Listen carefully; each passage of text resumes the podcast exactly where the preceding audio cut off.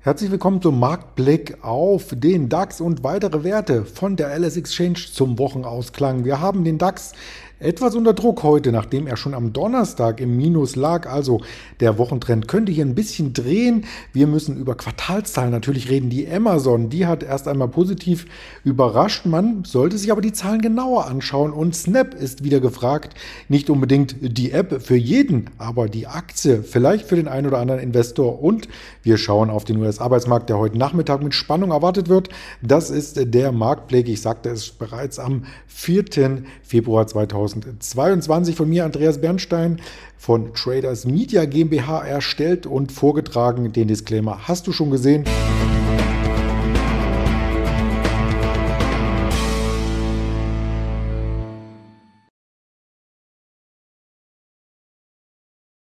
Und das könnte der zweite Wochentrend sein, denn Montag, Dienstag ging es steil nach oben, jeweils um 1%. Am Mittwoch, ja, mehr oder weniger eine Nullbewegung. Also da ist nicht viel passiert in Erwartung der EZB-Sitzung am Donnerstag und die hat enttäuscht. Also die Europäische Zentralbank bringt hier nicht etwa die Zinsen so stark nach oben wie die FED, sondern sagt nicht einmal, wann sie es denn tut, wenn sie es überhaupt tut. Ganz viele Fragezeichen. Man hört schon am Vokabular bei mir, die ich auch im Kopf habe. Und jetzt am Freitag ist dieses Minus von gestern noch einmal hier erschienen. Also gestern schon knapp 2% Minus, heute noch einmal knapp 2% Minus zum aktuellen Stand 12.30 Uhr, wo das Video erstellt wird. Aber wir haben ja noch den US-Arbeitsmarkt und er könnte positiv überraschen und vielleicht das Bild noch einmal drehen. Aber erst einmal ist auch die starke Vorbörse hier abverkauft worden. Warum eine starke Vorbörse? Da komme ich gleich drauf zu sprechen. Erst einmal das große Bild im DAX, was sich dann eben so skizziert, dass wir von Ende Januar aus diese Aufwärtsbewegung von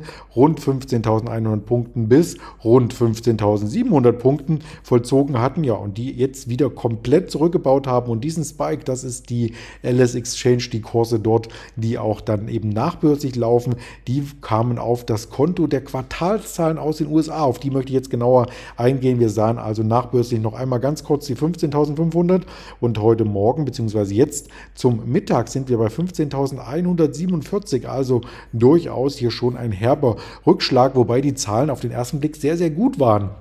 In der US-Nachbörse wurde Amazon gefeiert und das ist eines der Schwergewichte an der US-Börse.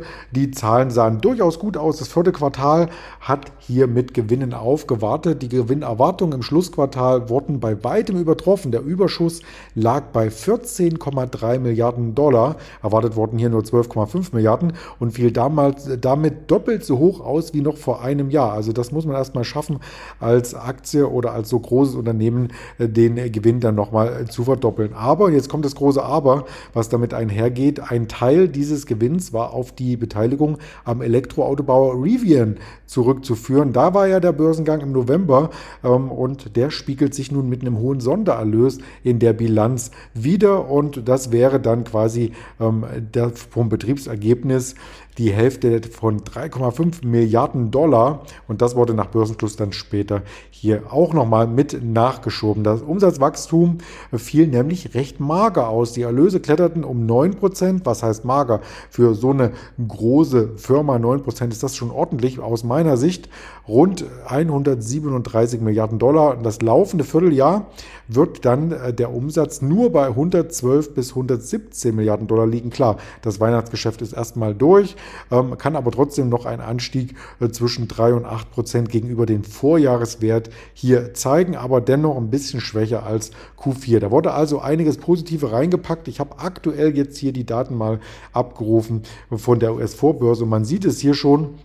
Es ging ja schon ein Stück weit nach unten in Erwartung der Zahlen. Man zog sich als Investor zurück. Die Meta-Zahlen, also von Meta-Plattforms, ehemals Facebook, die sind ja auf der Negativseite sehr, sehr stark eingeschlagen. Minus 25 Prozent am Donnerstag im Handel. Und ja, da hat auch eine Amazon erst einmal nachgegeben mit rund 8 Prozent. Dann kam die Quartalszahl nachbörslich und da ging es über 10 Prozent zum aktuellen Stand nach oben. Und damit ist Amazon wieder solide über der 3000er Marke, die sie eben eben am Donnerstag hier aufgegeben hatte. Also das sollte man sich zu Gemüte ziehen, wie hoch jetzt die nachbörslichen Kurse sind in den USA in Dollar und in Euro. Wenn man das dann wieder rausrechnet, die kleine Ernüchterung, die, wenn man sich das Zahlenwerk genauer anschaut, dann durchaus zu verstehen ist, sind wir in Euro wieder ein Stück zurück, aber immer noch nicht mehr in dieser gefährdenden Zone unter der 2500 Euro, wo wir zwischenzeitlich mal ganz kurz waren. Also hier wieder in diese große Range zumindest eingetaucht. Das war nur einmal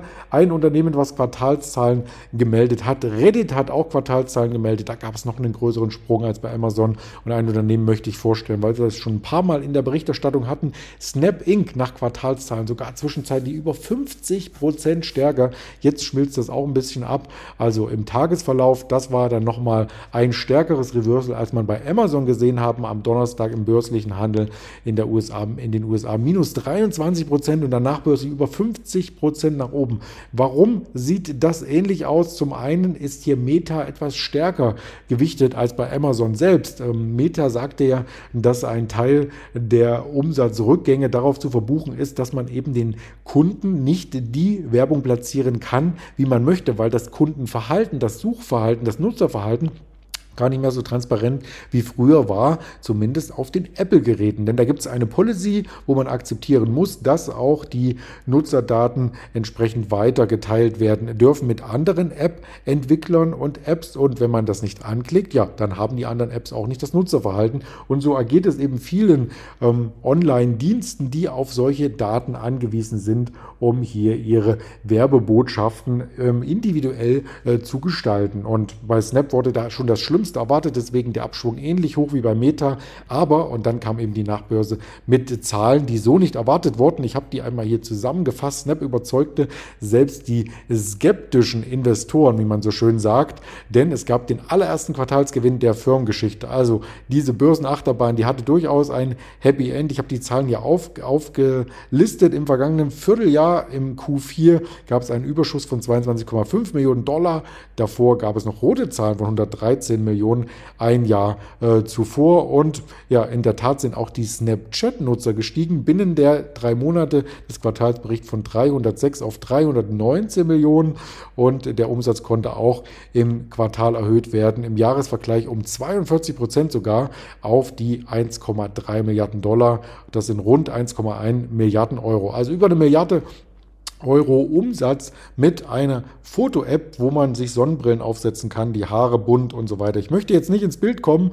Ich nutze Snapchat übrigens auch ab und an, aber mehr so als Spaßfraktion. Habe da auch noch nie irgendwas äh, geklickt und später gekauft. Also einen Umsatz hat die Firma bei mir nicht äh, durchgeführt, aber an der Börse hat sie einen großen Umsatz vollzogen. Gestern schon und heute dürfte das auch so sein. Gehört auch mit zu den umsatzstärksten Werten im Technologiebereich in den letzten Tagen. Tagen auf jeden Fall. Ein ähnliches Bild wie bei Amazon zu sehen. Es ging erst nach unten, wie gesagt, am Donnerstag, dann nachbörslich stark nach oben. Ich habe hier den äh, Snippet von der LS-X-Seite einmal entnommen und da standen wir ja schon zwischenzeitlich bei 33 Euro, jetzt noch bei 30,80 Euro, also ein kleiner Abschwung auch hier wieder. Man wird schauen, wie die Börse eröffnet in den USA und da hängt auch ganz viel von den Daten ab. Wir haben nämlich um 14.30 Uhr den Blick auf den großen Arbeitsmarktreport vor Augen. Da gibt es die Arbeitslosenquote nicht nur aus Kanada, sondern auch aus den USA, die Erwerbsbeteiligungsquote, die durchschnittlichen Stundenlöhne